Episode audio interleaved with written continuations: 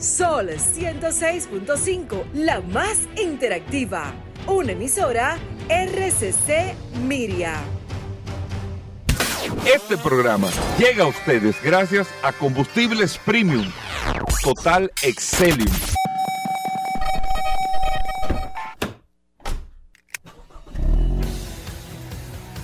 Bienvenidos al programa número uno de movilidad en la República Dominicana. Vehículos en la radio. Bien amigos y bienvenidos a Vehículos en la Radio, señores, jueves. Gracias a todos por estar en sintonía con nosotros siempre.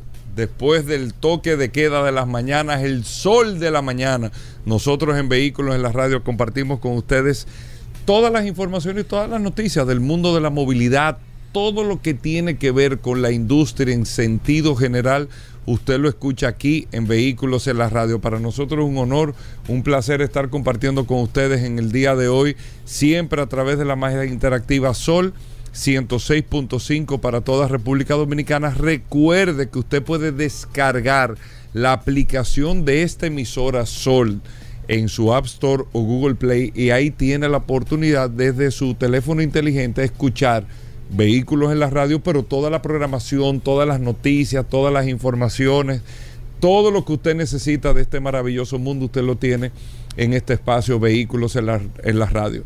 Me reitero a la disposición de ustedes para cualquier tipo de información. Tiene el contacto directo del WhatsApp que nos escribe directamente en el 829-630-1990. 630-1990, el WhatsApp de Vehículos en la Radio para que usted pueda compartir con nosotros todas las informaciones de este maravilloso mundo de la movilidad y que esté en manos de Paul Manzueta que está con nosotros. Paul. Gracias Hugo, al pie del cañón señores, hoy es jueves 21 de julio, gracias como siempre por la sintonía hoy, como siempre le prometemos un programa cargado de informaciones, noticias, novedades, invitados, eh, datos interesantes, curiosidades, la verdad que este programa está bastante completo, señores. Y de inmediato, dar un saludo a todas las personas que a través de la herramienta más poderosa de este programa se ponen a la orden del día, ya están reportando sintonía de todas partes de la República Dominicana y de algunos dominicanos que también están fuera de la República Dominicana, que se identifican y les gusta este programa vehículos en la radio. Asimismo, muchas noticias interesantes para el día de hoy. Recuerden que vamos a tener nuestros amigos de Car Factory, la radiografía automotriz. Vamos a tener a Félix Pujol con nosotros, nuestro abogado de cabecera en materia de derechos a los consumidores. Estará el curioso también con nosotros que ya está en la cabina de vehículos en la radio. Vladimir Tiburcio. Ah tasando vehículos aquí en vivo en el programa Vehículos en la Radio, Daris Terrero también, todas las noticias, todas las informaciones, bueno, de todo en este espacio que ustedes no se lo pueden perder. Y lo que les decía hace unos días de que nosotros tenemos que ir trabajando, pero no preocuparnos mucho como país.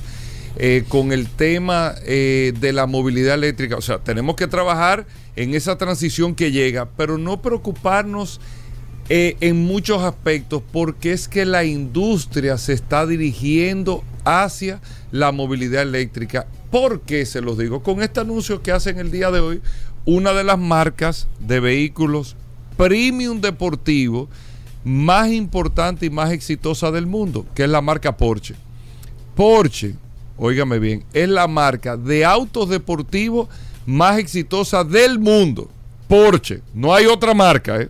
No es de que Ferrari, es un carro exótico, limitado, todo eso. Porsche vende casi 300 mil unidades al año y hizo una transición interesantísima que le salió extraordinariamente bien, que fue que pasó de carros super deportivos o carros deportivos y super deportivos también a ser una marca de vehículos premium de lujo cuando hizo la transición a principios de los años 2000 con la Porsche Cayenne en el 2003, luego venir con el Porsche Panamera, el cuatro puertas, y con la Porsche Macan, que es la segunda jipeta de esta marca Porsche, y esa transición le, le permitió aperturarse en un mercado de vehículos premium, no solamente para personas que iban a consumir un segundo carro, que era Porsche. Porsche era el, el second car deportivo que tú querías tener en tu casa. Tú sigues queriendo tener en tu casa, un Porsche deportivo, pero ya tú tienes la oportunidad de tener un Porsche de diario familiar, tanto en la Macan, tanto en la Cayenne y eh, también en el Panamera en el cuatro puertas. Ahora, ¿qué pasa? Porsche siguió ampliando su abanico de opciones con el Porsche Taycan. Cuando Porsche presenta hace un par de años ya este vehículo cuatro puertas, 100% eléctrico de la marca Porsche y con resultados extraordinarios, ya usted se está dando cuenta que es una marca que tiene una visión de fabricar 50 mil carros al año a producir ahora 280, 290 mil carros todos los años un crecimiento, una de las marcas más rentables del mundo, la marca que por vehículo y por cantidad de unidades vendía más dinero deja en el mundo por carro vendido, es Porsche para que usted tenga ese dato promedio porcentual. Ver, no vamos a comparar de lo que le deja a Ferrari, un Ferrari que cuesta 400 mil dólares, lógicamente le deja más. Ahora, porcentualmente hablando en términos de rentabilidad y rentabilidad global, Porsche es la marca más rentable del mundo para que tenga ese dato. ¿Qué anuncian? ¿Qué acaban de anunciar? Porsche en la planta de Leipzig, en Alemania, van a fabricar una jipeta nueva, no la Macan eléctrica, no el Taycan, Están desarrollando un producto nuevo que es una jipeta más grande que la Macan, más pequeña que la Cayenne, un intermedio en estas dos jipetas, 100% eléctrica. Y esto lo están haciendo porque ya Porsche tiene el know-how de la construcción de vehículos eléctricos con el Porsche Taycan que es un modelo extraordinario, súper deportivo y 100% eléctrico. Porsche lo logró. Ahora tienen esta nueva jipeta que todavía no tiene nombre, no, no, se le ha puesto el nombre, no se ha anunciado como nombre, pero sí anuncia que está en ese proceso en la planta de Leipzig, donde van a fabricar una jipeta 100% eléctrica. ¿Por qué le digo lo de la preocupación de la transición? Para que ustedes entiendan. ¿Cuál es la visión de Porsche? Porque hay que entender para dónde vamos, hacia dónde vamos. A Porsche no hay que forzar la, la Unión Europea con la decisión que tomó al 2035 de que será el último año que se venderá en Europa un vehículo de combustión, un vehículo liviano, una furgoneta de combustión. Todavía seguirán los cabezotes y todo eso. Pero en Europa al 2035 ya se tiene como fecha establecida el 31 de diciembre del 2035, el último día, el último año para vender un vehículo eléctrico. Porsche no está esperando al 2035 a ver qué vamos a hacer. Ellos están metiendo, tienen el Taycan, tienen la Macan eléctrica, ahora van a meter una Jeepeta nueva eléctrica entre la Macan y la Porsche Cayenne y su proyección, dicho por el presidente de Porsche, es que en el 2030, en siete años, el 80% de las ventas de Porsche, el 80% de las ventas de Porsche sean eléctricos, vehículos eléctricos. Léase, a Porsche poco mucho le va a interesar que los países tengan fechas de vencimiento. Póngase usted que Estados Unidos diga que es uno de los mercados más importantes de Porsche, que no va a aceptar carros de combustión en el 2040. No importa, porque el objetivo de Porsche es en el 2030 tener el 80% de sus ventas y el 20% de los vehículos que conocemos en combustión tradicional. Y hacia esa visión, Volvo está mucho más avanzado que eso. Los demás fabricantes están trabajando en esa línea. Los chinos están enfocados en eso. O sea que al final, al final, lo que le queda es a todos los países adecuar su sistema energético, crear las bases y los reglamentos claros de los procedimientos de carga y los costos, porque es que la gente por más que quiera insistir en combustión, no va a tener acceso, no va a tener disponibilidad o va a ser muy mínima la disponibilidad para la compra de vehículos de combustión en los próximos 10 años. Va a ser muy mínima. Y usted se va a dar cuenta de todos los fabricantes, va a ser muy mínimo esto. Y lo vemos en una marca, no una marca pequeña, no una marca, no, en una de las marcas o en la marca, por eso inicié con el comentario, más exitosa de vehículos premium, deportivo y más rentable del mundo, que es la marca Porsche. Anótenlo ahí. Hacemos una breve pausa. Muchas informaciones en el día de hoy. No se nos muevan. Para hoy, ¿qué tenemos? Mandar un saludo. Ayer te pregunté varias veces en el aire con el tema de las acciones y tú como que me estás dando de lado con ese tema. Te voy a hablar de eso ahora, te voy a hablar brevemente de, la empresa de nosotros aquí. Mira, eh, antes de saludar a todas las personas que están reportando sintonía a través de la herramienta más poderosa de este programa, Vehículos en la Radio. Gracias a todos los que están en sintonía, gracias por mantener esa maravillosa herramienta como la herramienta más importante que programa alguno haya tenido eh, en su vida. Mira, dos datos interesantes. Eh, señores, miren, lo primero que voy a dar un consejo. Ustedes ven que nosotros anunciamos el tema del WhatsApp. Una herramienta que nosotros tenemos más de 12 mil personas de manera registrada. Pero eh, usted tener una herramienta de este nivel no es solamente usted anunciarla, de usted tenerla. Porque nosotros al momento de informar que vamos a tener a la disposición esta herramienta, nos comprometimos todos aquí a darle un seguimiento. Usted no hace nada teniendo una herramienta como esta y que usted necesite o usted haga una pregunta y nosotros de manera eh, libre o por un tema de compromiso o por lo que sea no le contestemos. ¿Cómo usted se va a sentir? Si usted va, si usted va a actuar de esa forma, sabemos que es engorroso, que es difícil, que es complicado, que es un compromiso, pero nosotros tenemos que cumplir.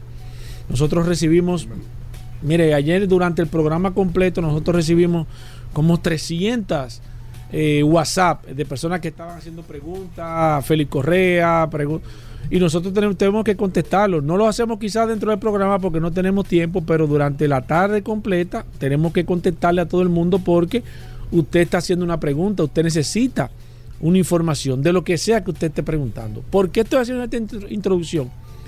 Porque nosotros mismos, yo utilizo el WhatsApp de otras compañías de servicio.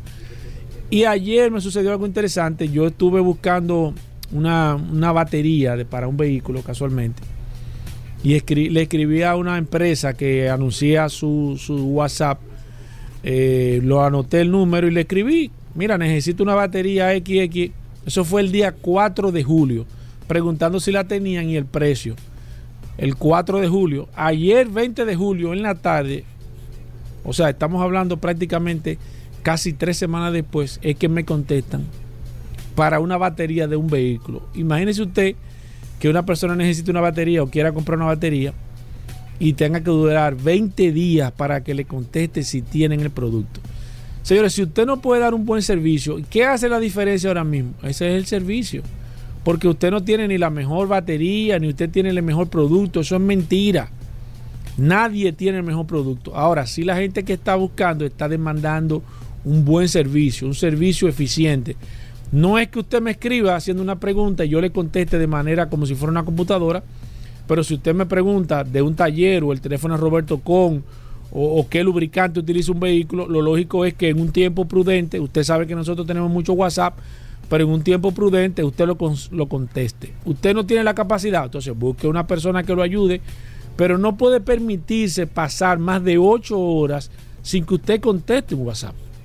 Entonces usted que tiene una empresa ahora mismo, usted que está entrando en el modernismo del tema del WhatsApp o de, o de las redes sociales, usted tiene que tener una respuesta rápida, porque la gente está, está pidiendo respuesta, está pidiendo atención. Entonces, si usted no puede tener el WhatsApp y no puede ser eficiente, quítelo, porque le va a hacer más daño usted queriendo meterse en el modernismo y no está preparado o no entender lo importante que es darle el servicio a una persona. Cierro el tema del WhatsApp. Miren, Tesla reportó, como nosotros habíamos dicho, eh, en el tema de, de las ventas, bolsa de valores, ayer se cumplió el segundo trimestre de, esa empresa reportaron bajas significativas en las ventas, ingresos eh, menores evidentemente de lo esperado. Ayer dimos las razones de lo que estaba pasando. China cerró, una fábrica sumamente importante para ellos, parte integral de los productos, de venta de productos en China. Tesla vende muy bien en China. Los microchips han estado afectando también desde ya y ayer dimos la explicación de lo que estaba pasando con el tema de los microchips y Tesla, le comenzó a afectar. Pero yo creo que ayer, ayer yo creo que eh, se hizo la mejor jugada Y por eso nosotros tenemos que, y yo siempre he sido un abanderado de los Musk, tenemos que quitarnos el sombrero. Y yo sé que los Musk y principalmente su familia son, están como medio de controlar a esa gente. El papá, la hermana, la hija de los Musk, esa gente tiene como un problema de personalidad. Pero hay que reconocer, señores, que los Musk se ha convertido en el punto de referencia de la electricidad del siglo XXI. O sea, el hombre, quítese el sombrero. Usted no le gusta, no importa. Usted tiene que reconocer al César lo que es del César. Así como dice, y a Dios lo que es de Dios. Hay que reconocer que el hombre es un verdugo. Ustedes saben qué hizo Tesla ayer, gobierno. Usted sabe qué hizo el Musk. ¿Tú sabes qué hizo el Musk ayer? ¿Qué hizo? ¿Qué hizo, hermano? Señor, el hombre agarró y vendió el 75% de los bitcoins que tenía. ¿Ustedes saben qué pasó ahí? Que el hombre agarró y disminuyó en más de un 80% la pérdida que tuvo Tesla. Miren, miren, miren, miren el hombre, miren, no entiendo, no entiendo. Tú no entiendes, te lo repito. El hombre tenía Bitcoin comprado, que le habían comprado carro con Bitcoin. ¿Qué hizo el hombre? Yo tengo un paquete de Bitcoin. Yo agarró el 75% del dinero que él tenía en Bitcoin, lo cambió y eso se lo inyectó a la empresa como capital líquido y disminuyó en más de un 80% la, la pérdida de Tesla. O sea, en vez de Tesla perder, para ponerle un número, mil millones, solamente perdió 200 millones. Porque el hombre dijo, como tengo los bitcoins, mire lo que él tenía guardado, esa herramienta, señores. Cuando se compraron los bitcoins, cuando él dijo que Tesla estaba aceptando bitcoin, todo el mundo, para usted está loco, se está metiendo entre vainas, se ven bromas. Mira, para qué era que lo tenía. Tenía ese ahorro guardado, tenía esa, esa carta bajo la manga. Y ahora que Tesla necesitaba disminuir las pérdidas, dijo, como yo tengo Bitcoin, he vendido carro con Bitcoin, he comprado Bitcoin, vendió el 75% de los Bitcoin y Tesla. Hoy todos, todos los conocedores del sector de vehículos han aplaudido una medida, una medida que nadie le entendió cuando él comenzó a hablar de Tesla y Bitcoin, nadie pensó lo que estaba haciendo y era que él estaba haciendo su pequeño ahorro para cuando lo necesitara. Y lo necesitó ayer. De hecho, el Bitcoin, para que ustedes vean el poder, el Bitcoin había tenido un repunte bastante interesante y bajó solamente por esa transacción que hizo el Porque eso denota de, de confianza no, del no, que no sabe. No, no es de confianza. Es que el hombre lo que está haciendo que está haciendo líquido su dinero. No es de confianza. Fíjate que él vendió una cantidad impresionante de acciones. El Musk salió de muchísimas acciones de manera personal. ¿Cómo se ha mantenido la empresa estable? Porque hay confianza. Ya ha demostrado, Tesla ha demostrado que es una empresa rentable, que es una empresa que funciona, que es una empresa que ha cambiado el esquema, el tema de los vehículos eléctricos. Entonces, ya no es solamente los MOS, y por eso yo le he dicho que a Tesla tarde o temprano le va a convenir independizarse de la figura, porque el hombre es complicado. El hombre fácilmente, aparte de que le abre fuego a cualquiera, le ha discutido con Warren Buffett, le ha discutido con, con, con, con, o sea, con Bill Gates. El hombre no se le queda callado a nadie. Si tiene que decirle, mandarle su Twitter, su, su, su Twitter, se lo envía y le manda su fuego. Pero eso también es complicado para una empresa porque fluctúa demasiado. Señores, ayer se hizo la mejor jugada que hombre alguno haya podido hacer con el tema de los Bitcoin y Tesla hoy recibió un respiro bastante interesante, tanto así que lo que se pensaba que se iban a caer las acciones se han mantenido bastante estables. Fíjense, señores, lo que usted guardar pan para mayo y harina para abril. Ahí está Paul Macedo. Me están escribiendo aquí, Paul, que por qué tú nada más hablas de Tesla en temas de bolsa de valores, pero bueno. Bueno, es que el punto de referencia, Hugo. Tenemos que hablar, no, podemos hablar de una empresa que no tenga ningún tipo de... Porque las empresas tradicionales están poco anémicas ahora mismo, pero fíjate que las empresas tradicionales, aunque las acciones están muy anémicas, cuando ellos hablan de vehículos eléctricos y cuando ellos anuncian modelos, las acciones toman un repunte.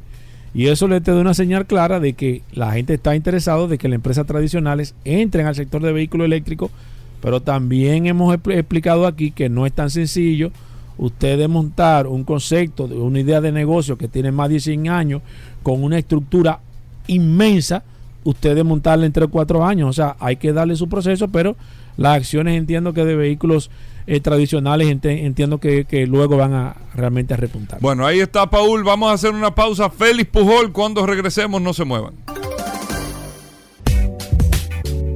Bueno, de vuelta en Vehículos en la Radio, amigos oyentes, un abrazo y gracias a todos por la sintonía. Como cada jueves, Félix Pujol Jerez con nosotros, abogado especialista en derecho para ustedes los consumidores.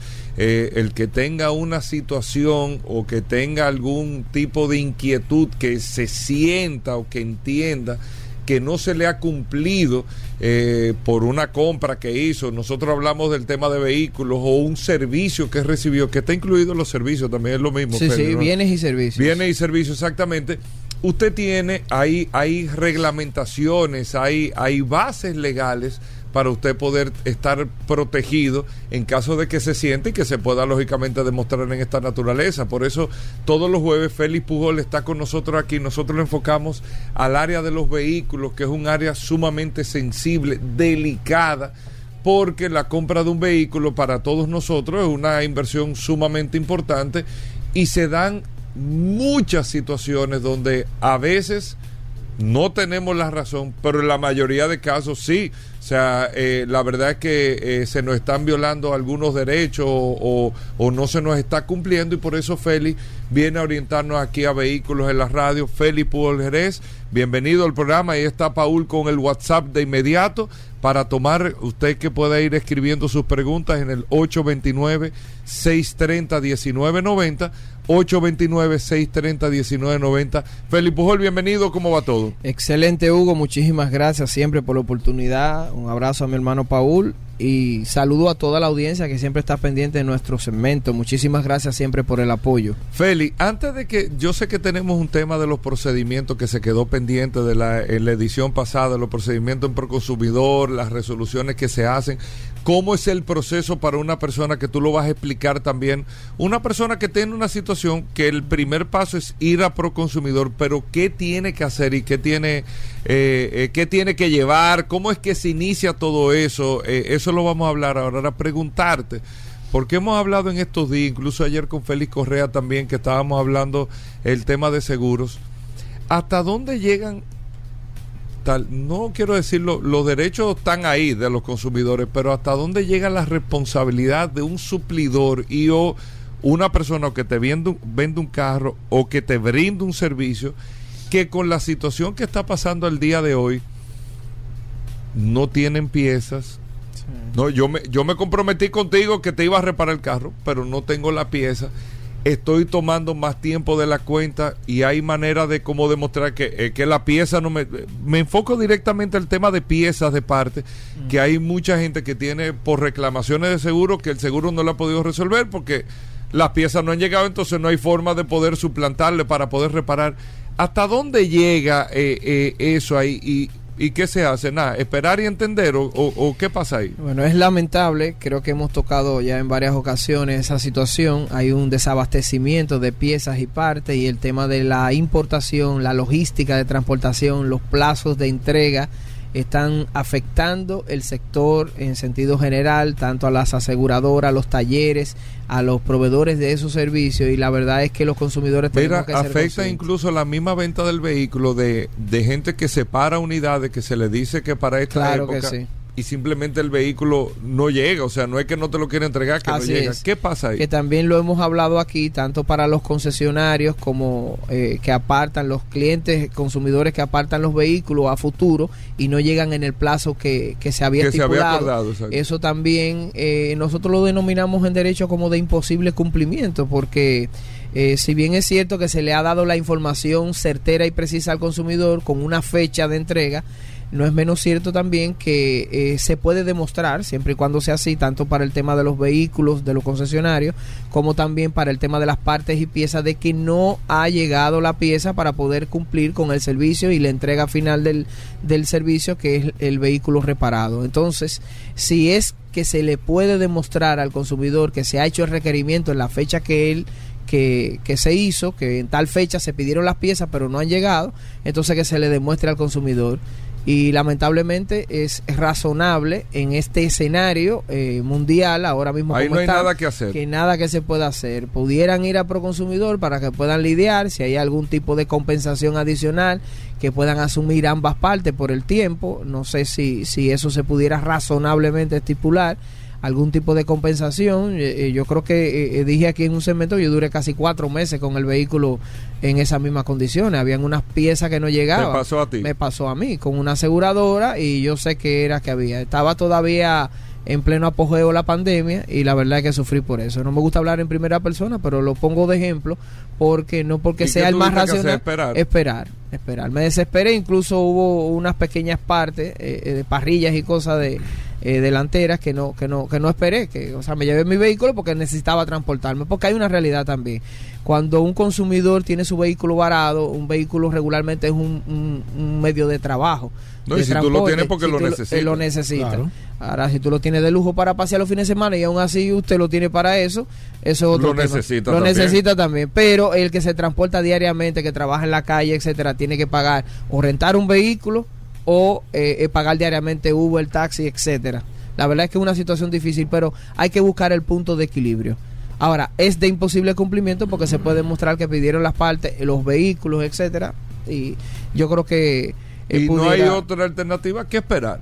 Que esperar, lamentablemente. Bueno, el tema que tenías, eh, Félix, con los procedimientos. Sí, a, a, petición de ustedes, y aunque yo venía con el tema hace bastantes semanas en unos segmentos de hablar de lo básico, procedimientos básicos, de cómo reclamar, siempre son como preguntas que, que, que están ahí. Pero lo más importante de, de, lo que vamos a tratar hoy es qué sucede después que el proconsumidor te dio ganancia de causa. ¿Qué sucede cuando tú llegas a un acuerdo en el seno de Proconsumidor? Es decir, si tú te sentaste a requerimiento de la Autoridad Máxima de Defensa de los Consumidores en el Departamento de Conciliación y los proveedores y los consumidores se pusieron de acuerdo en X eh, estipulación, ¿qué sucede después de ahí si hay un incumplimiento? Entonces esas preguntas son importantes responderlas para que los consumidores estén orientados. Primero vamos con el procedimiento de reclamación. Usted tiene un problema, este es el sector vehículo específicamente que vamos a tratar. Le compró un vehículo a un dealer. Entonces, ¿tiene algún desperfecto? Eh, ¿Usted reclama la garantía o la garantía no estuvo clara o no le entregaron la garantía? Pues entonces usted lo primero que tiene que hacer es reclamarle al proveedor. Ese es el procedimiento general, no importa del sector que estemos hablando. Usted le reclama al dealer, en este caso, que le cumpla con aquello que usted dice que no le está funcionando. Eh, regular, se dio cuenta que el carro no era lo que le vendieron. No era lo que le vendieron, le cambiaron las millas. N cantidad de posibilidades. Entonces, si no le responden, pero siempre hágalo por escrito, sea WhatsApp, una comunicación, un correo, para que esa evidencia usted la pueda llevar posteriormente a Proconsumidor. Ese es el, primer consejo. Entonces, luego de ahí usted acude a Proconsumidor y lleve todos los documentos que demuestran la adquisición del vehículo. O sea, recibo, recibo garantía, contrato. matrícula, contrato, todo, eh, la transferencia, los pagos, etcétera. Y deposita en Proconsumidor y hace la reclamación. Entonces allá sucede y ahora vamos al procedimiento. El inicio del procedimiento administrativo, según la ley 358-05, es llamar a las partes para que puedan eh, sentarse a una conciliación. Y va a la persona que compró el vehículo. Exactamente. Entonces ahí voluntariamente, porque esa fase es conciliación, voluntariamente. las dos partes se sientan, proveedor y consumidor, para tratar de llegar a un acuerdo. Expone cada uno la situación. Hay dos eh, escenarios posibles. Esto es como si fuera caso cerrado. Eh, bueno, no, no así, pero está ahí. pero es parecido a un tribunal. Pueden darse tres posibilidades, no dos. No comparece, porque eso pasa mucho. No, acude el proveedor. Y si en dos ocasiones citado no va, entonces se levantan hasta de no comparecencia. Después de dos audiencias, eso pasa a una fase de emisión de una resolución donde van a analizar el caso desde el punto de vista legal. Eso ya no pro, consumidor. La otra posibilidad, el otro escenario es que acuda, pero no lleguen a un acuerdo. Exacto. Pasa lo mismo y pasaría a la consultoría jurídica para emitir una resolución dictaminando qué va a, decidir la institución y tres, que lleguen a un acuerdo. El tercer escenario es interesante porque es parte de lo que queremos eh, decir brevemente. Exacto, o sea, si llegan a un acuerdo, el reconoció que mira, el motor tiene problemas. Que yo te que Sí, sí, mira, de verdad el técnico con perito sí, sí, era, era salva, era, era una Llegamos a un acuerdo. Te voy a cambiar el vehículo, te voy a devolver el dinero o te voy a compensar con tanto. Exacto. Tres posibilidades.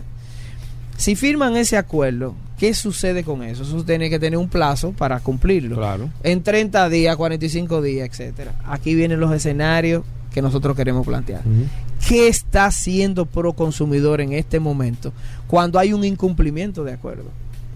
¿Qué está haciendo pro consumidor cuando también emite una resolución a favor de un consumidor? Exacto. Esas son las preguntas clave, porque hemos dicho aquí que duran meses para poder resolver un caso.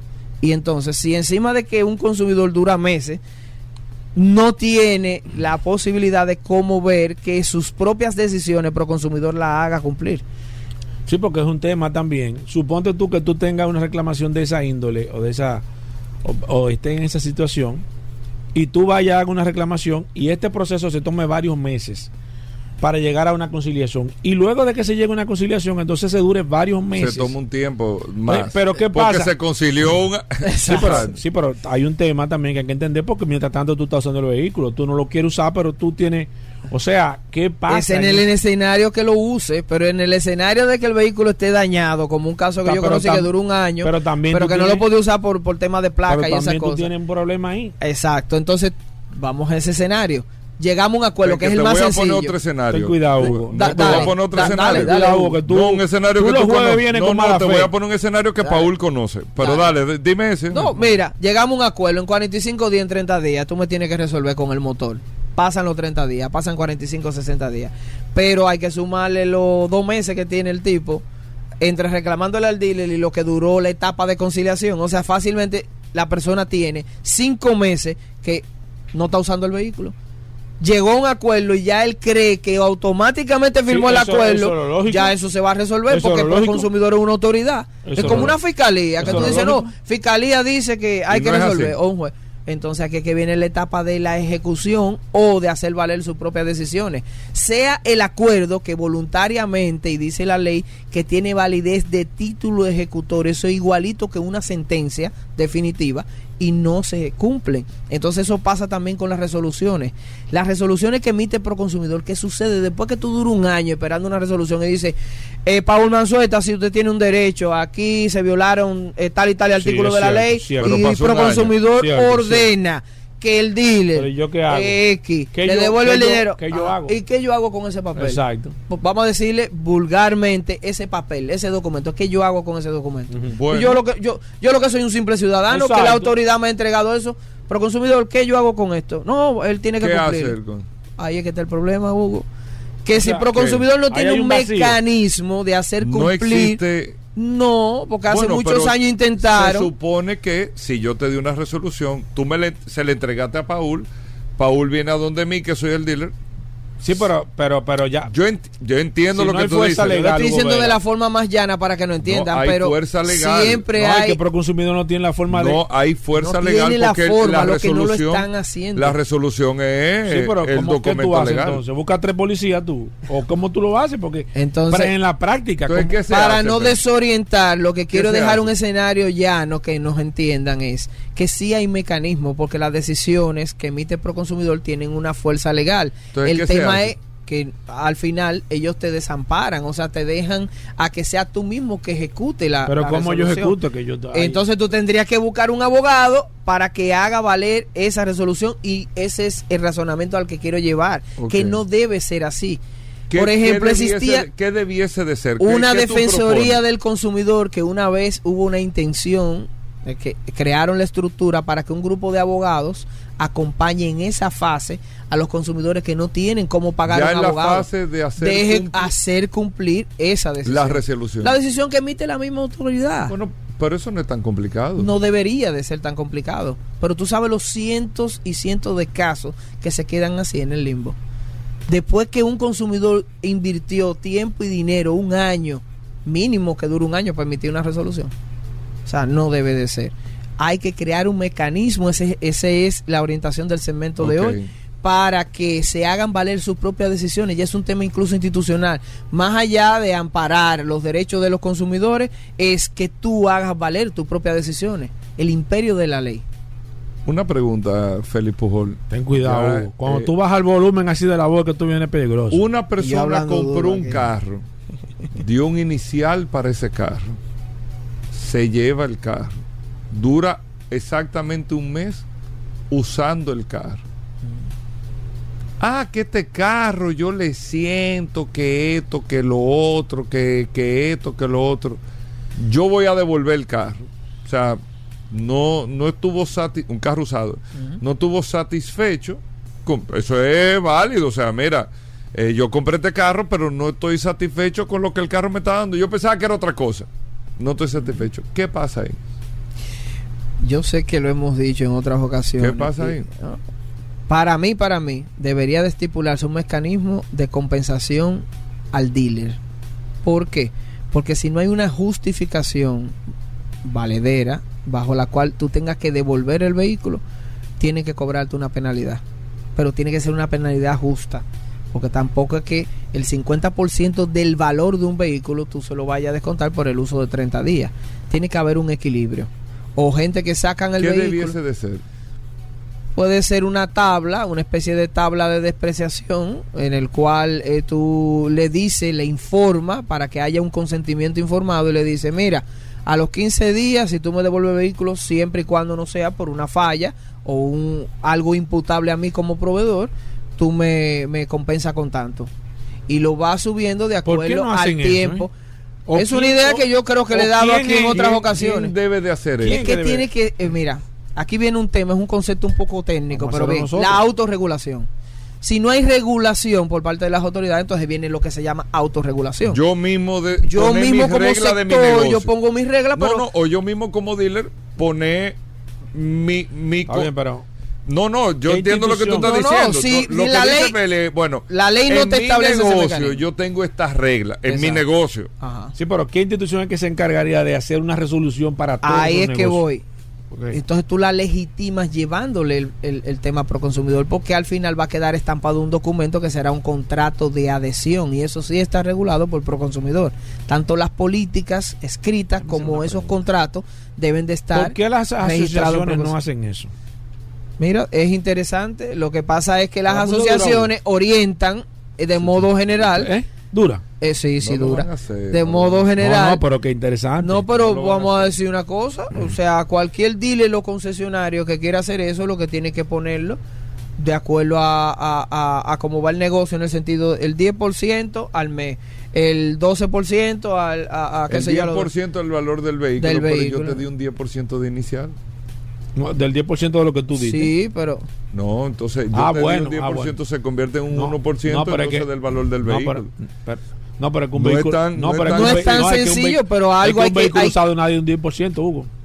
Algo hay que poner. un vehículo usado nadie de un 10% para llevarse. caso, viejo. Bueno, nadie de un 10%. No, un 10%. Es un carro nuevo, sí. Eso es verdad. no, un vehículo usado. Eso es verdad. Hugo, pero no sería lo más sensato. o sea, olvídate del porcentaje que sea. No sería ah, lo más racional establecer un, tema de porcentaje de acuerdo al tipo de vehículo. Ustedes saben más que yo de vehículos. De acuerdo a la tabla. Hay marcas. O, hacer una tabla. Ajá, una tabla sí, pero por, por marca, porque hay vehículos que se deprecian más que otros y ustedes lo saben más que yo.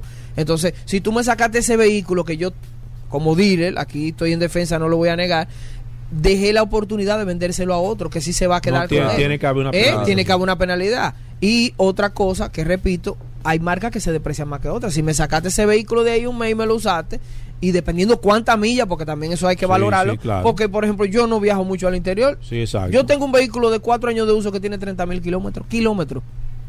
30 mil kilómetros. o sea, yo no, yo no le doy, yo no le meto millas a mi vehículo. Hubo una marca en Estados Unidos que hizo una campaña una vez y, y lo establecía. llévate el carro, úsalo, y si no te eh, sientes devuélvelo sin ningún tipo de penalidad, pero no podía pasar de dos mil millas de recorrido. Bien. O sea, le, le, ponía un parámetro. Le pone un rango. pero es verdad lo que tú dices. O sea, eh, tú pones una regla, no. Tú te lo llevas eh, si tú lo quieres devolver en 30 días por alguna condición particular que no te convence el vehículo y con menos de mil kilómetros de recorrido, una cosa así, entonces eh, habría una penalidad de esto, una tabla, ponerle una tabla. Mira, nosotros tuvimos un caso muy hace mucho tiempo. Eh, Eso puede ser. Con una situación con una persona aquí que me estoy viendo como chiquito. ¿Qué es lo que está pasando? Entonces, eh, tú recuerdas que, la persona dio 200 mil pesos para comprar una camioneta nueva.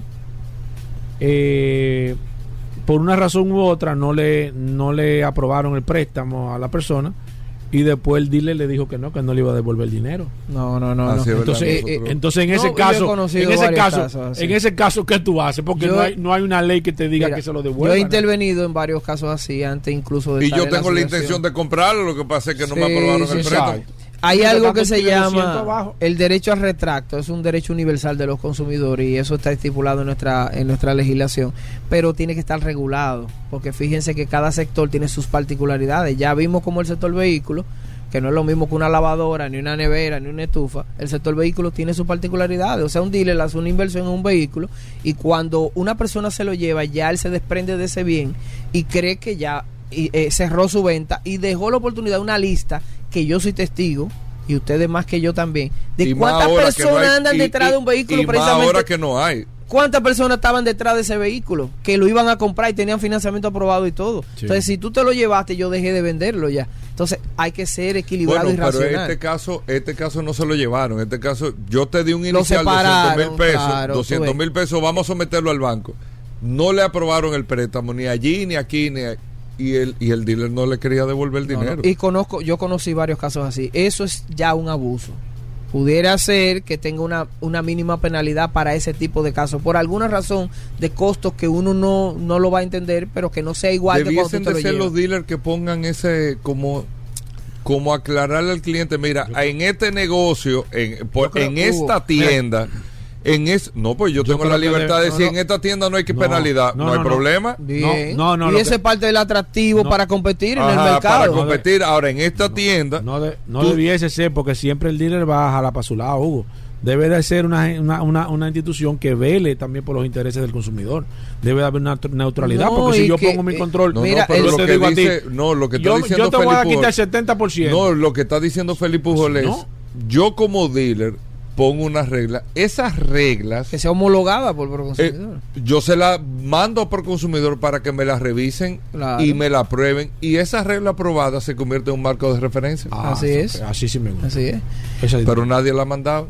Pero fíjate que la ley, eh, aunque me voy a meter en tecnicismo y un poco de teoría, pero la ley regula la relación entre los proveedores y los consumidores. No quiere decir que porque van a defender a los consumidores, siempre va a ser todo en pro del consumidor. Hay que mantener el equilibrio del mercado. Y lo que quiero decir con esto es que sí, que los proveedores pueden regularse y someter a pro consumidor para que ellos evalúen en el marco de la ley esa, ese planteamiento que le hacen.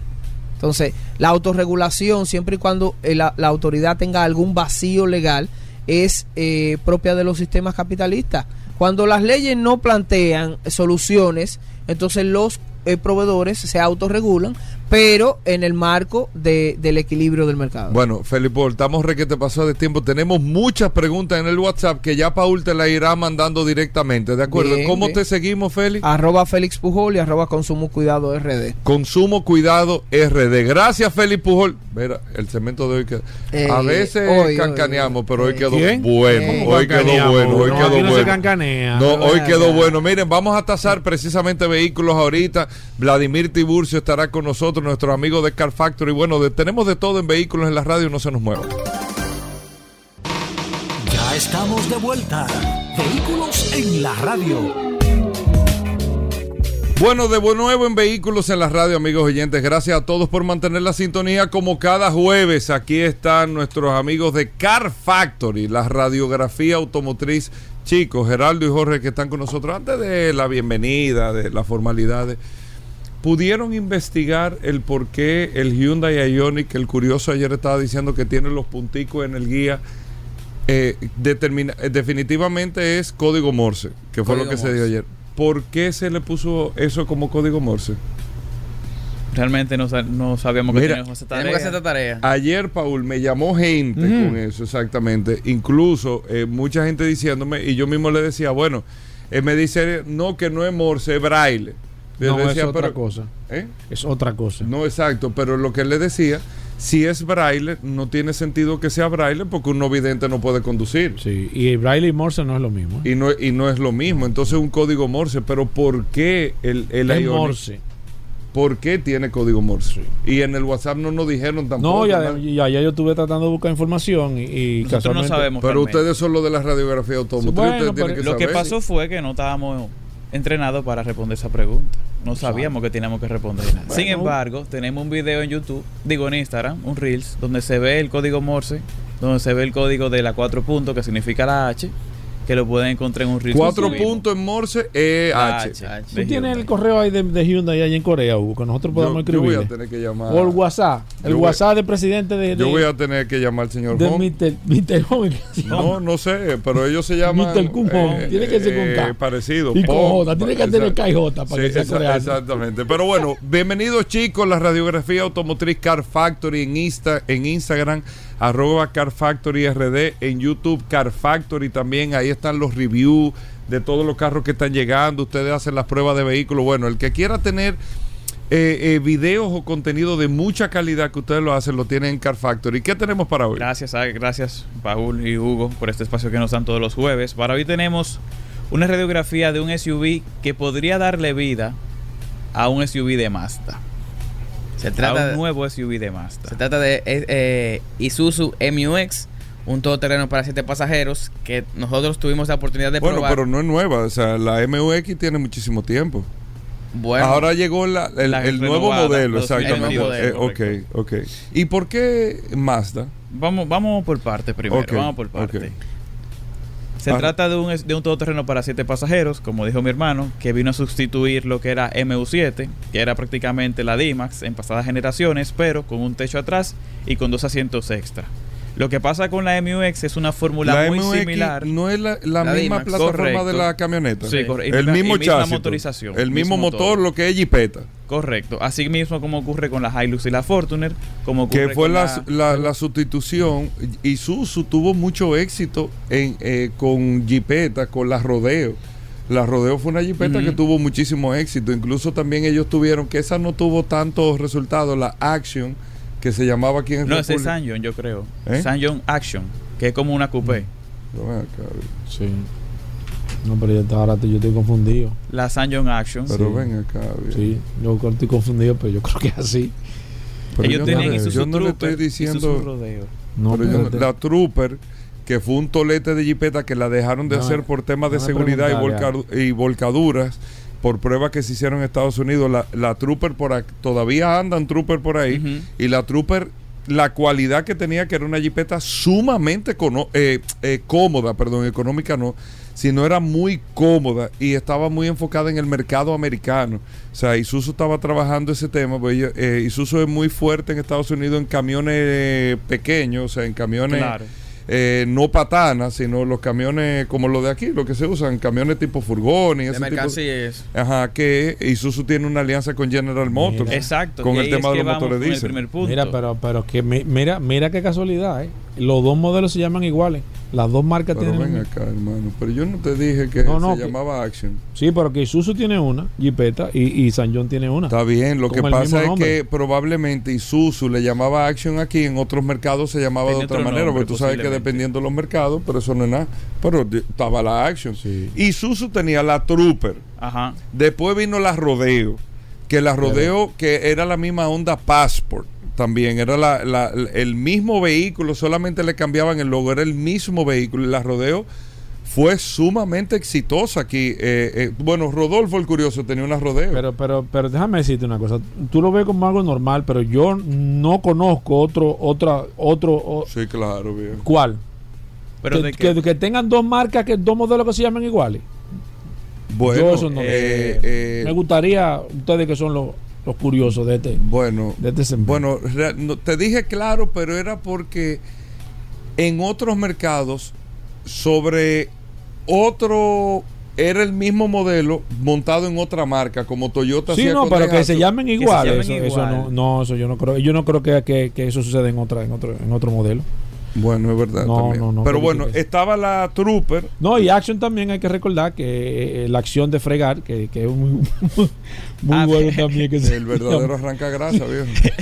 Pero se escriben diferentes. se escriben diferentes. El caso es, estaba la Trooper. La Trooper tuvo problemas. Yo me acuerdo, eso fue un escándalo en Estados Unidos cuando hicieron las pruebas en del alce de, de esquivar obstáculos ah, de la, de la Trooper con la Trooper que la jipeta cuando tú hacías el giro a la derecha y bruscamente a la izquierda, ahí se viraba la guagua. muchos modelos con ese problema. Pero se viraba la guagua automáticamente y dejaron de comercializarla por temas de seguridad en Estados Unidos. Después la Trooper, digo, después de la Rodeo, vino la Action, que todavía hay modelos de la Action. Hubo una jipeta de Isuzu que era dos puertas no me acuerdo el nombre, que era una jipeta, de, quedó incluso entre los modelos más feos que se, que se han hecho en el mundo. Una jipeta Isuzu. ¿En serio? Dos puertas. ¿Qué año más o menos? Eso es en el año 2002, 2003, por ahí, búscalo, búscalo. Sí, SUV fabricado por Isuzu y te va a salir. Yo no me acuerdo el nombre de ese modelo, era un nombre como raro. Eh, de ese modelo que tenía la lucecita redonda era muy particular, para no decir feo, porque a cada quien. 2002 más o menos. ¿Eh? 2002. 2002, 2004, ponla ahí para que tú la. Pero mira qué ironía que antes Isuzu tenía muchos modelos y actualmente, bueno, de SUV, y actualmente solamente tiene una sola SUV a nivel mundial que es la MUX. Ok, pero que es la misma camioneta Isuzu de D-Max. Exactamente con una carrocería jipeta. y entonces algo muy curioso que ocurre es que como usted mencionó que tienen un... ¿Cómo usted? ¿Por qué me dice usted todavía? Usted tiene más de un año aquí, bien. qué barbaridad. Pero bueno, de ah, a mí tú y a, ti te Tienen una alianza con General Motors en la primera generación. Todos los motores diésel de baja cilindrada de General Motors los fabrica Isuzu. Y los 4x4 de General Motors lo hace Suzuki. Y complementando con eso, cuando salió Trailblazer, estaba basada en una MUX de primera generación. ¿Cuál tú dices? ¿El amigo? ¿Suzuki amigo? La, la, la, amigo? La amigo, exactamente. No, no, no, no, la amigo era otra. La ah. amigo era la, la rodeo de dos puertas. Ah, ok. Es otra que te estoy diciendo. Eh, la, Trailblazer de primera generación. La Trailblazer. Pero no la que uno conoce que como la Tahoe. No, no, no, no, no, no. La Trailblazer que estuvo llegando aquí, que es la que versión diésel, es la Isuzu MUX, no es, que llena, es la Isuzu MUX con el nombre cambiado. Y entonces luego en la segunda generación de MUX pasó lo curioso. rompieron la alianza con Chevrolet y ahora están trabajando con Mazda. La nueva BT50 es una D-Max. ¿Qué? que por eso que decimos al principio que puede la, dar vida a un nuevo SUV de Mazda. La nueva BT50 es una D-Max. Y por eso, como dijo mi hermano, es que decimos. yo nunca yo no había oído eso. ¿eh? Aquí eso no lo saben en auto. Puede salir la MUX. que la Mazda BT50 una Isuzu D-Max. Sí. La nueva Mazda BT50. O sea, está montada la plataforma de. Sí. Y el motor es Isuzu y, todo. todo. Y por eso es que decimos que posiblemente, aquí conspirando, que podría salir una SUV de Mazda basada en la MUX. Así como ocurre que la BMW está basada en D-Max, quién sabe si puede salir una Jeepeta basada en la BT50. ¿Qué por qué no? Ahora, la, la Mazda, la BT50, físicamente no tiene nada de la D-Max. No, pero lo que está dentro sí. Ok, mira. Lo que está dentro sí. Ey, eso. Por eso es, la, la Óyeme, eso es un gran dato. Eso es. Eso es un gran dato. Ahorita viene Rodolfo Yo no lo sabía. ¿eh? No, eso es interesante. Y también tenemos otro dato que es. Faltan dos datazos. ¿Cómo? ¿Qué significa MUX? Óyeme, Pedro Ten de Mazda no tenía ese dato. No. No tenía ese ¿No dato. está escribiendo aquí el WhatsApp? No, no, no. no, está escribiendo no tenía ese dato. Un saludo a Pedro Ten, que me lo encontré ayer. No tenía ese dato. Entonces. ¿Qué significa MUX? Tenemos dos significados. MUX. Pero más o menos tienen una idea de qué significa MUX. No, no. ¿Verdad? Como, como, si fuera un gato. No, no, no, como algo así. Bueno, el primero que es el más. Si, si fuera así, es una vaca. Porque es MUX. MUX. Sí, pero como Max. Coño, ese gato está variado. Eh, no, ese gato está. Entonces. ¿Qué significa un Multi Utility Extreme. El, el nombre más conocido, y hay otro. Que es Makes You Exciting. Pero ese tiene una particularidad porque el Makes You lo toma de la palabra M. Entonces, cuando tú pones U, lo que queda en el medio, que es la U, no, tú, haces no, tú haces el acrónimo. Tú tienes que hacer como un jueguito con esa palabra. Y por último, exciting, que si bien empieza con E, después le sigue con una X. Ok. Entonces tiene dos acrónimos que son Makes You Exciting y Multi Utility Extreme. Parece que es Multi Utility Es el más conocido. El Exacto, tiene que tener, tiene mucho más sentido. Se montaron en la MX. Y por lo alto. Nos fuimos a Valle Nuevo y ahí Ahí que se siente cómodo ese vehículo. Probamos el fuera de la ruta y el vehículo va como una alfombra. Desplazándose, bien cómoda cómoda para nada fuera de la ruta. Claro, exacto. Porque ya en. Porque en la, en la carretera está basado en una camioneta, es un carro brincón, pero una vez que entramos ya en Valle Nuevo, que no Se comportó como un vehículo todoterreno. Exactamente. Y además, que ese día o tiene asiento en piel. Tiene asiento en yo, piel. Creo, yo creo que ahí que está el, el kit del asunto de ellos. ¿eh? ¿El qué? De, en ese, en ese, en ese, en ese en ese nicho. ¿Tú me entiendes? Porque el vehículo es un vehículo que se siente un poco rústico para andar en carretera aunque es un verdadero todoterreno, pero el que compra ese tipo de vehículo quiere tener un vehículo que andar cómodo en la, claro. en la ciudad y parece que ellos se han enfocado, sí. No, y un carro que viene súper tecnológico porque ya tiene su pantalla touch compatible con Apple CarPlay y además tiene el sistema de Isuzu que es de, de un manejo autónomo. Él tiene freno autónomo, también tiene lo que es mantenimiento de carril, que si tú te sales del carril, él te pita y tiene también los sensores de, aproximación. ¿El interior es muy diferente a la camioneta? No, muy similar. Muy similar. El tablero, todo muy, similar. ¿En cuánto está esa, esa jipeta aquí? 61,900, 63,900. Anda por ahí, por esa cifra. Mira, pero bien, ¿eh? Y el motor dice el Isuzu, que es requete probado. El 4x4 requete probado. Ellos pudieran quizás competir si, si van a hacer un buen ajuste ahí ponerse, ponerse a nivel de la de la, de la, de la jipeta en ese, que está en esa categoría. Porque el eh, público que, está en 60 mil dólares está buscando un vehículo cómodo para, para la ciudad. Yo te diría, esa es la competencia. Esa es la competencia de la Fortuner. De la Fortuner, exactamente, por el motor diésel, pero... Bueno, sí, es de la Fortuner. La Trailblazer que no es una competencia porque es lo mismo. O sea, es la misma Chevrolet Trailblazer diésel. No, ya no. La caja nueva recordemos que no. Eso era la caja anterior, pero la nueva Trailblazer no depende de la D-Max. Ok. Entonces tú tienes, en ese segmento están todas las jipetas que están basadas en una camioneta. Por ejemplo, la Ford Everest, que está basada en la Ford Ranger. Ajá. La Fortuner, que está basada en la, Hilux. Y la Trailblazer, que está basada en la Colorado. Ok, perfecto. Bueno, eh, eh, ahí está la información, esa es la radiografía del día de hoy. Ellos deberían de ponerla a competir aquí. Eso puede ser una alternativa sumamente interesante. Por temas de tamaño, yo no te digo con la Prado de, de Toyota por el tema de tamaño, pero sí una alternativa interesante con el tema de la Forerunner, aunque es de gasolina pero tienen un precio muy similar ahí y aquí tú tienes una diesel Isuzu que por ahí puede, pueden, pueden hacer trabajo definitivamente. Si quieren más información tenemos un review completo en YouTube en Valle Nuevo probándola que ahí se ven todas las aptitudes y cualidades que tiene este SUV arroba Car Factory RD y nos pueden buscar en Instagram y también en YouTube Perfecto. Y, también queremos agregar otra cosa. Hicimos un video colaborativo con Aníbal de Accidentes RD y también con Juan Francisco Pache de Historia de Automotriz de la importancia de utilizar el cinturón en la segunda fila. Los recomendamos que lo vean. Ojalá un video que se haga bastante viral porque pudiera ayudar mucho a las familias, ya que pocas personas saben que si alguien está en la segunda fila y tienen una colisión frontal o lateral, en eh, la persona que no está anclado va a salir literalmente volando hacia la izquierda o hacia adelante y puede ocasionar una fatalidad. Incluso poner en riesgo la vida del que está conduciendo.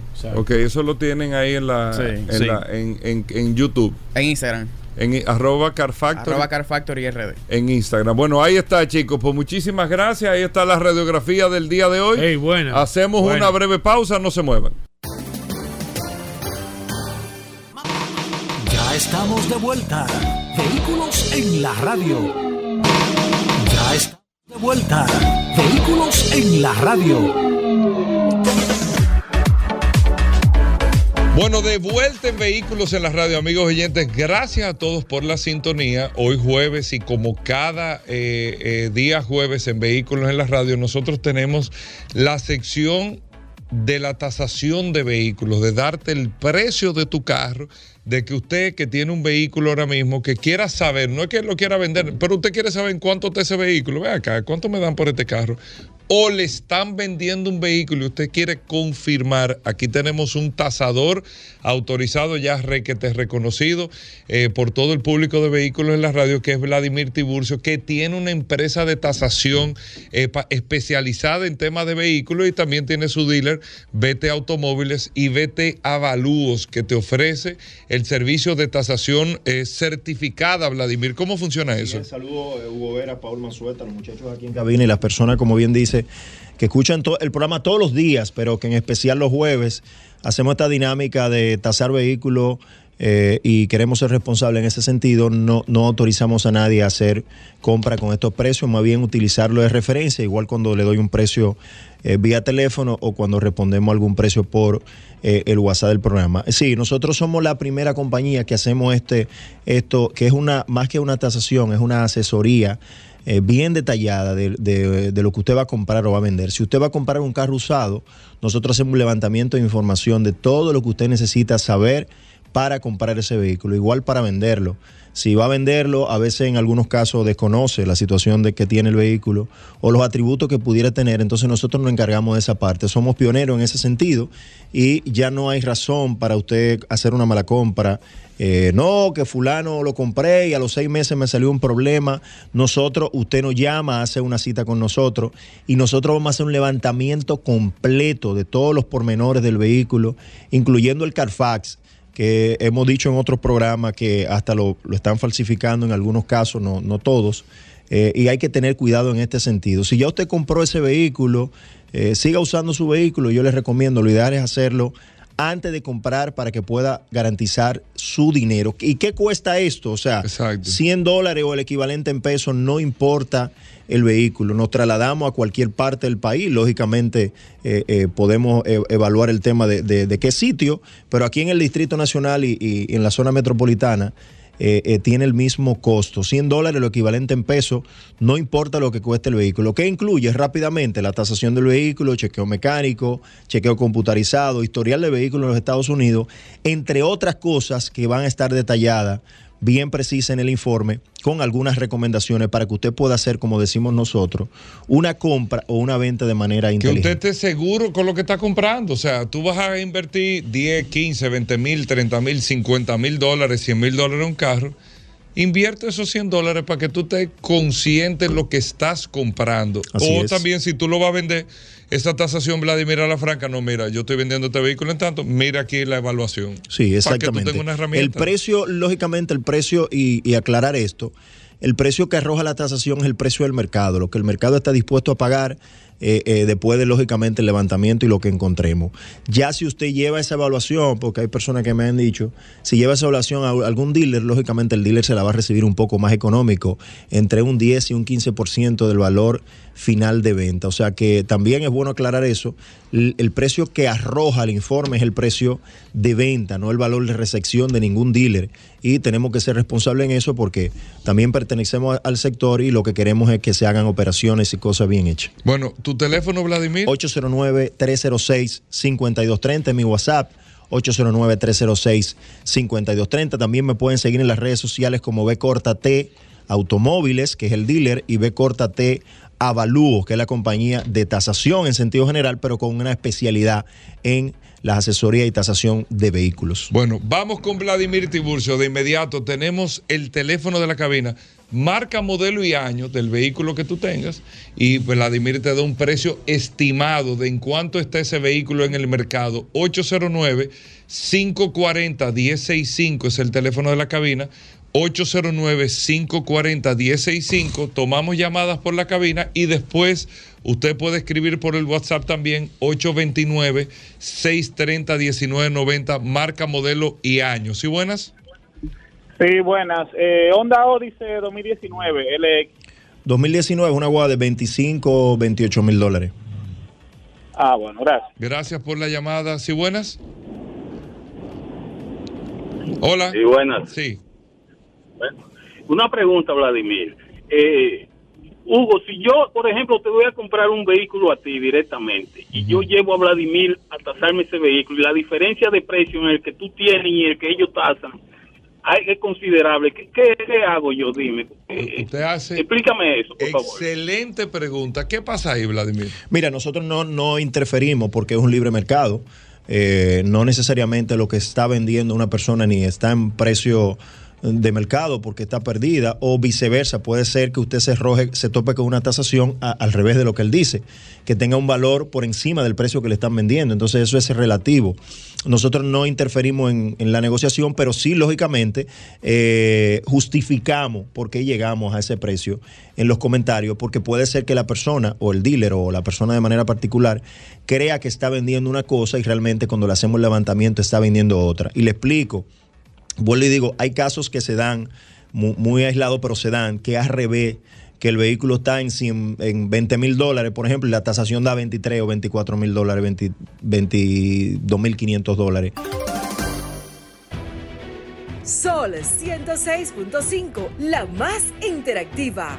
Una emisora RCC Miria.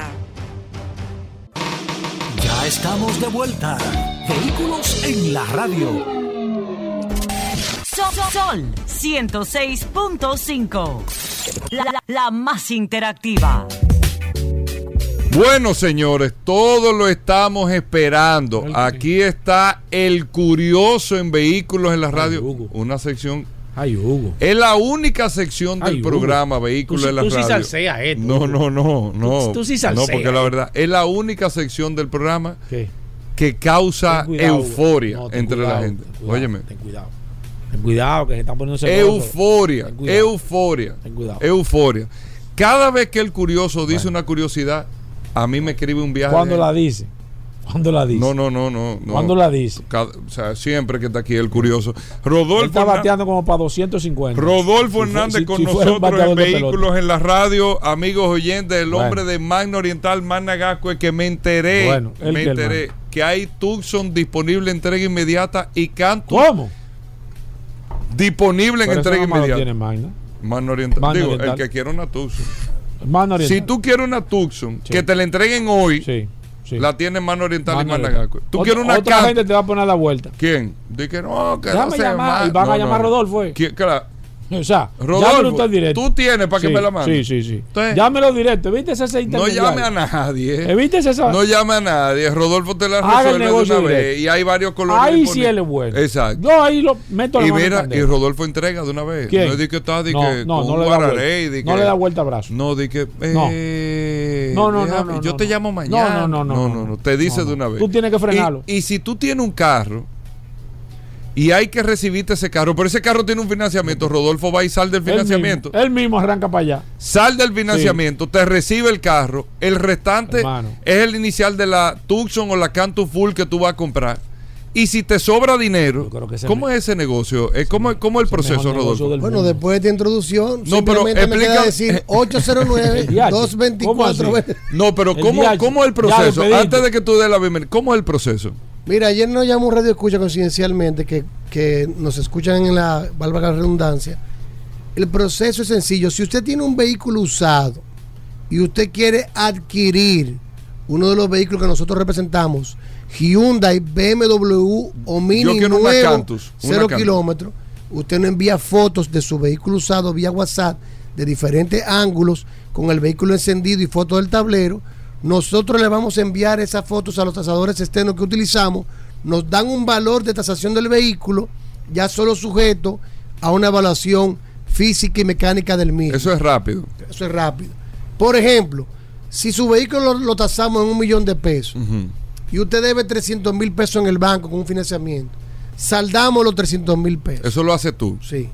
Quedan 700 mil pesos el valor de su vehículo. Si usted va a adquirir una Cantus, cuyo inicial son 400 mil pesos, abonamos el mínimo de inicial de la canto, que son 400, y los 300 que te sobran, te lo devolvemos en efectivo. Tú lo haces ahí mismo, no es que en 30 días yo te doy tu cuarto. Si usted no quiere aplicar los 700 mil pesos que le, sobran una vez saldado los 300 y quiere capitalizar un dinerito. Y usted lo que quiere poner el mínimo de, de inicial, utilizamos los 400 para el inicial y el resto se lo devolvemos. Porque mucha gente me dice, no, pues yo quiero abonar los 700. No hay problema. Usted decide lo que usted quiere hacer con el restante. Los 700 son 400 el mínimo inicial. O da los 400, o si usted quiere dar los 700, da los 700 para inicial. Con nosotros lo que le buscamos la facilidad de que usted puede dar el mínimo, que es un 20% inicial, 400 en el caso de la Cantu, y lo otro se lo devolvemos inmediatamente. Que ojo, Rodolfo, hay que decirlo claro. Ese tipo de operación, así como usted lo hace, eso no lo hace nadie. Lo que regularmente se hace, para que usted sepa, ah, tú tienes un financiamiento, donde quiera que tú vayas te van a decir, no, tú tienes que traerme la matrícula salda. Claro. Tú tienes que buscar los 300 que tú debes por ahí prestado para pagarlo. Sí. Para pagarlo. Te reciben el carro. Pero si tú tienes 300 por ahí prestado. Te, te reciben el carro, te lo reciben pero no te devuelven para atrás un chele tampoco. o sea, te reciben el carro y el carro es el inicial. Es un millón de pesos, entonces tú pones un millón de pesos, pero no te dan un chele para atrás. La práctica normal es utilizar el carro usado como inicial del vehículo nuevo. Nosotros damos la oportunidad. y Managaco eso es lo que más venden. Hyundai, BMW y Mini. Damos la oportunidad de abonar un mínimo y devolver el resto. Eso no es que, que, yo no fui, que yo no sé. ¿Dónde? Eh, cuéntame Managaco y Magna Oriental. San Vicente de Paúl, esquina Doctor Octavio Mejía Ricara. Ahí está Magna Oriental, vaya autos clasificados, con otra amplia exhibición de la marca BMW, Mini y Hyundai. Y como dijo Hugo Veras anteriormente, tenemos para entrega prácticamente inmediata, ya que la están sacando del muelle el día de hoy, Hyundai Tucson S de 35.995 dólares y Hyundai Cantus Full de 32.995 dólares. También tenemos los camiones H100 de una cabina y doble cabina. Tenemos la Hyundai Staria, que es la nueva H1 de pasajeros, mecánica y automática diésel y de carga también. En BMW tenemos muchos modelos. Tenemos la X5 diésel de dos filas, de tres filas. Tenemos la gasolina de la 45 la 40i, la 45e, tenemos la híbrida. Tenemos una amplia gama de BMW que usted puede pasar por Manda Oriental, conocer el modelo, hacer el 3D el que más le guste y adquirir el vehículo con nosotros. Como digo, como dijimos anteriormente, recibimos tu vehículo usado, si tiene deuda la pagamos, con la diferencia aplicamos el inicial, si te sobra te devolvemos en efectivo y recibimos todo tipo de vehículo usado. Importante, hay tres tipos de precios. El precio que usted ve, ve el vehículo publicado en las redes, en las páginas publicitarias, el precio real de venta y el precio de recibimiento. ¿Cuál es la diferencia ahí? Para que hablemos claro. Tú ves un vehículo publicado en 21 mil dólares. Ese vehículo es el precio de publicación. De compra. Pero se vende en 20. En 20 o en 19.500. Yo te lo recibo en 18.500. Pues Porque tú un negocio, que tener un margen, claro. No, y que lo mío es venderlo rápido el carro. Hay que estar claro. Ahora, también, ojo con esto, le damos la opción al cliente que si quiere, ponemos su vehículo en venta, le damos 45 días para ponerlo en venta, utilizamos toda nuestra plataforma de promoción al precio que él entienda que se puede vender. ¿Qué significa esto? Que si tú tienes un vehículo y yo se lo taso en 18 mil dólares y él me dice, no, yo quiero 20 por el carro, digo, yo no tengo problema, vamos a hacer lo siguiente yo te entrego el vehículo nuevo y hacemos un pagaré abierto de los por 45 días por los 20 mil dólares. Tenemos 45 días para vender el vehículo en 20 mil dólares y vamos a utilizar toda nuestra plataforma de promoción y el cliente también va a ir promocionando. Si en los 45 días el vehículo no se vende en los 20 mil dólares, ya yo le pauté el precio de recibimiento mío que son 18 mil. Entonces, o me busca los 20 mil dólares o me entrega el carro, se lo recibo en 18 mil dólares y me entrega 2 mil dólares adicional. Es, sencillo. La idea es que los radioescuchas entiendan que el negocio de nosotros es venderle el vehículo y darle el servicio del vehículo nuevo, Hyundai, BMW. Y la facilidad con el usado. Y con el usado de usted lo que queremos es darle el servicio de recibírselo y moverlo. No es ganarle una fortuna, sino darle el servicio y entregarle el vehículo Hyundai, BMW o Mini nuevo. Óigame bien, Managasco y Mano Oriental disponible para hoy, hoy, hoy. Cantus y Tucson. Ya están en el almacén, están en preparación. Se, sobreentiende que mañana o pasado estamos entregando ya. Hyundai Tucson y Cantus Full. Ok, 809 224 2002 809 224 2002 y recordarle a todos que si no puede pasar por la zona oriental Estamos aquí en Managascue, justo frente al Centro de Ginecología y Obstetricia, donde también tenemos un taller autorizado para los mantenimientos preventivos de la marca Hyundai, una tienda de repuesto y un showroom de exhibición de Hyundai en Managascue también. 809 224 2002 809 224 2002. Llegó el momento. manda, Hugo.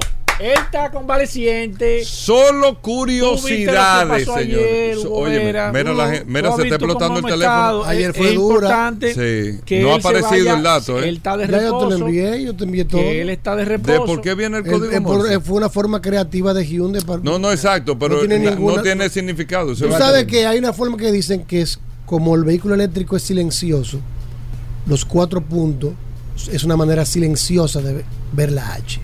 Hugo. Tú ves. Eso tiene un sentido.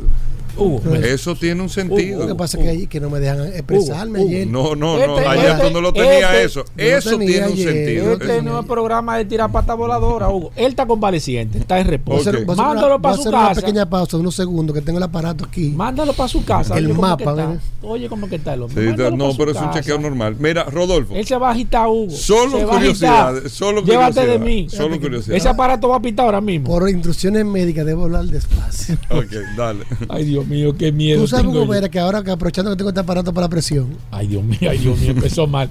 Empezó mal, Hugo. Eso no tiene que ver con la curiosidad. ¿eh? Sí, yo te estoy diciendo. arranca. Te estoy diciendo, Hugo. Arrancó, Ajá. Te estoy diciendo. Porque si tú te aceleras. Si sigo hablando, vuelve y arranca. Sí, sí. Okay. Eh, no, Porque llévalo suave. Llévalo. No explotar eso. Ve atacándome. No, no, no, llévalo suave. Yo suave. Suave, llévalo suave. Hugo, Dale. Déjalo, déjalo, para la semana que viene. No, hay que forzar la cosa. No, pues uno se debe al público. No, sí, pero la gente se da Los artistas en los conciertos con situaciones ¿Quién va a cargar a Rodolfo si Rodolfo se, se calla, Hugo? Dime quién. quién no, dale, Rodolfo, con calma. ¿Cuánta gente.? Espérate, espérate, que lo está ah, apretando. Que está Le está apretando el brazo, Hugo. Ajá. Sí, te aprieta. ¡Wow! Para medir la presión tiene que apretar el brazo. Mira. Sí, okay. sí, sí, sí, sí, okay. Estamos en este segmento de salud aquí en Vehículos Yo, yo creo, yo creo. que lo que voy a hablar de la curiosidad de hoy tiene que ver con la presión también. Bueno. Ajá. Ay, Dios mío. Claro, mira, ya, ya, ya, pitó. Okay. Ya pitó. A ver, a ver. Tú sabes que estábamos conversando ayer en un grupo. Ay, Dios que mío. Que te tertulia siempre. Sí. Ay, Dios mío, ay, Dios mío. Sobre los calores que están afectando. En Portugal, mil y pico muertos. La, la, la, la movilidad. En España, más de 500. Está, está afectando la Ay, movilidad de los vehículos Ay, porque en Europa y en la carretera del Reino, del Reino, Unido se han producido unos fenómenos que se está levantando el concreto en las el asfalto. el asfalto y también en las pistas de avión. Pero no solamente esto, en el Reino Unido también pasó que en la vía del ferrocarril las, las vías se pandearon. Los del, rieles. Los rieles se pandearon. De, del caliente. Del caliente sí, se doblaron, Hugo Vera. Qué locura, ¿eh? Y sí. también se incendiaron. Han cogido fuego. Inclusive la marca es, Tesla, que yo no sé si esta curiosidad la ha pasado el asiduo. No, no, no, no, no lo sabía. La marca Tesla está enviando un comunicado a todos sus clientes que traten de no cargar en las horas pico los vehículos para no sobrecalentar la red. ¿Tú sabías eso? ¿Eh? No, no, no. Da la curiosidad, da la curiosidad. Pero mira, Pero no es mentira. Es da la curiosidad. No. Entonces, te veo que te está cuadrando feo. ¿Cuáles son de estas la, una de las razones de por qué Hugo Vera está sucediendo esto en la infraestructura en el Reino Unido? Porque son infraestructuras hechas con materiales, con una fórmula eh, se hace. Los ingenieros se no como aquí. se suscriben a una norma del 1960 que utilizan los materiales acordes a las temperaturas desde ese año. Y las temperaturas climáticas han variado tan grandes que los materiales están cediendo. Y se dice en este estudio que están haciendo. Los materiales de la carretera. De la carretera. Que los ingenieros ahora van a tener que construir eh, con cálculos en base a que estuviéramos en el 2060. Oigan bien, señores. Es decir, para construir ahora tienen que basarse en cálculos del clima. De cómo estaría el clima. En el 2060 y olvidarse de las normas establecidas que son las utilizadas actualmente del 1960. A mí me extraña que se esté hablando de eso y más Hugo, a sabiendas de que, el, de que el presidente que él apoyó dijo que el cambio climático era un bulto. Que era mentira. Bueno. No, no, no. Donald Trump no sí dijo lo eso. dijo. No, no y de hecho le retiró los fondos y dijo que no creía en eso. Eh, que era una propaganda. Paul, escúchame, Paul. Propaganda no. Sí, lo que pasa sí, es que, sí, raro ahí, lo que pasa sí. es que el presidente, De- Donald estás- Trump, el presidente Suerte- Donald Trump lo que está hablando es por No. el tema de la industria. Industria. Está diciendo que es mentira. De hecho, estaba No, en contra de eso. no. Retiró en California el tema de, de, de, de la. Sí, es verdad que Eh, lo hizo. ah. pero él lo está haciendo pa- como Ah. una herramienta de proteccionismo. Y Porque el él se dio cuenta que la industria automotriz americana no está preparada. Y el medio ambiente. Pero Que se que, No, no, son lo más no. importante del mundo, que es la vida. Mira, este- mira, mira este mensaje Aquí que mandó. yo. Oye, este mensaje La que mandó, que yo estoy aquí en este programa. que mandó Tesla a, los- a conductores de Texas, específicamente en. Texas, Hugo Vera. Donald Trump a veces cometió sus pequeños errores. Tiene su delito. Mira, Texas, eh, en Texas, el mensaje de Tesla dice que a, los- a los re- residentes que limiten el uso de la electricidad entre las 2 de la tarde y las 8 de la noche durante la reciente ola de calor, Eso. ¿Te, te fijas? para que el sistema eh, no se ha llevado al extremo. Es decir, Tesla le está enviando, le está enviando a sus usuarios, aconsejándola que eviten la carga de su vehículo de 3 a 8 a 8 de, la noche. De 2. De 2 a 8. De 2 a 8. Increíble lo que está pasando con esta ola de calor, señores, que está azotando fuertemente a, los países de Europa y también Estados Unidos. ¿eh? Es decir, que ya usted sabe cuando, cuando usted escuche que se levantó el concreto en el Reino Unido, que los aeropuertos, que las vías del tren eh, por la ola de calor, porque es que los materiales utilizados no están preparados para lo que está sucediendo. Déjame decirte algo interesante. Tú sabes, y nosotros lo comentamos eso, haciendo una colaboración a tu segmento, porque yo tengo que, reconocer que tengo que tratarte suave hoy. Que, que Corrado lo había dicho aquí. Señor, en Dubái se, se prohibió que los aviones volaran durante el día. Porque, o sea, para que ustedes lo sepan, si no lo sabían, como dice mi amigo Rodolfo aquí, que mientras más calor hace, el avión dura más tiempo para despegar o no puede despegar. Por la, de hecho, por la, por la densidad del aire. Por la densidad del aire. De hecho, en Dubai solamente se están permitiendo los vuelos en horas nocturnas. Pero tú vas a Dubai eh, y todos los vuelos eh, llegan y salen de noche. De noche, de noche. Y no es porque, porque una gran parte, una gran parte. Sí, bueno, la mayoría, porque mayoría, hablamos de mayoría. Eh, y eso es porque el aire, al ser tan caliente, los aviones tienen problemas para despegar. Y me imagino que ellos están también sufriendo eso que dice Rodolfo. O sea que.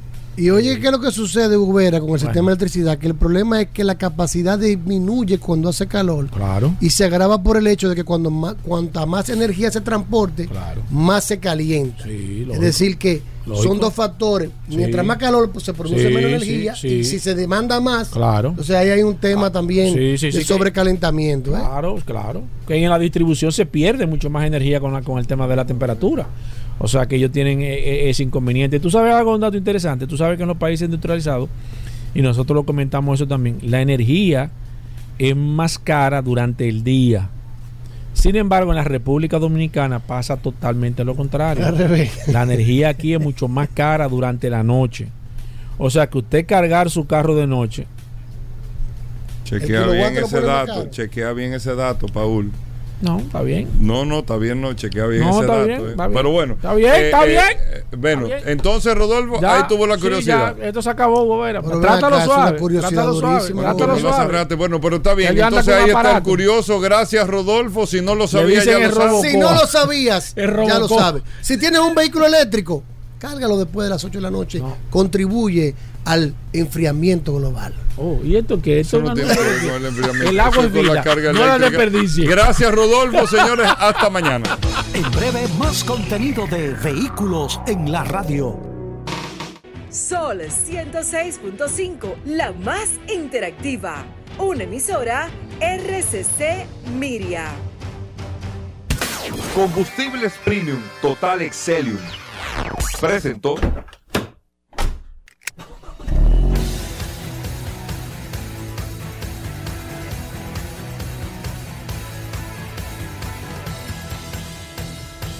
Vehículos en la radio.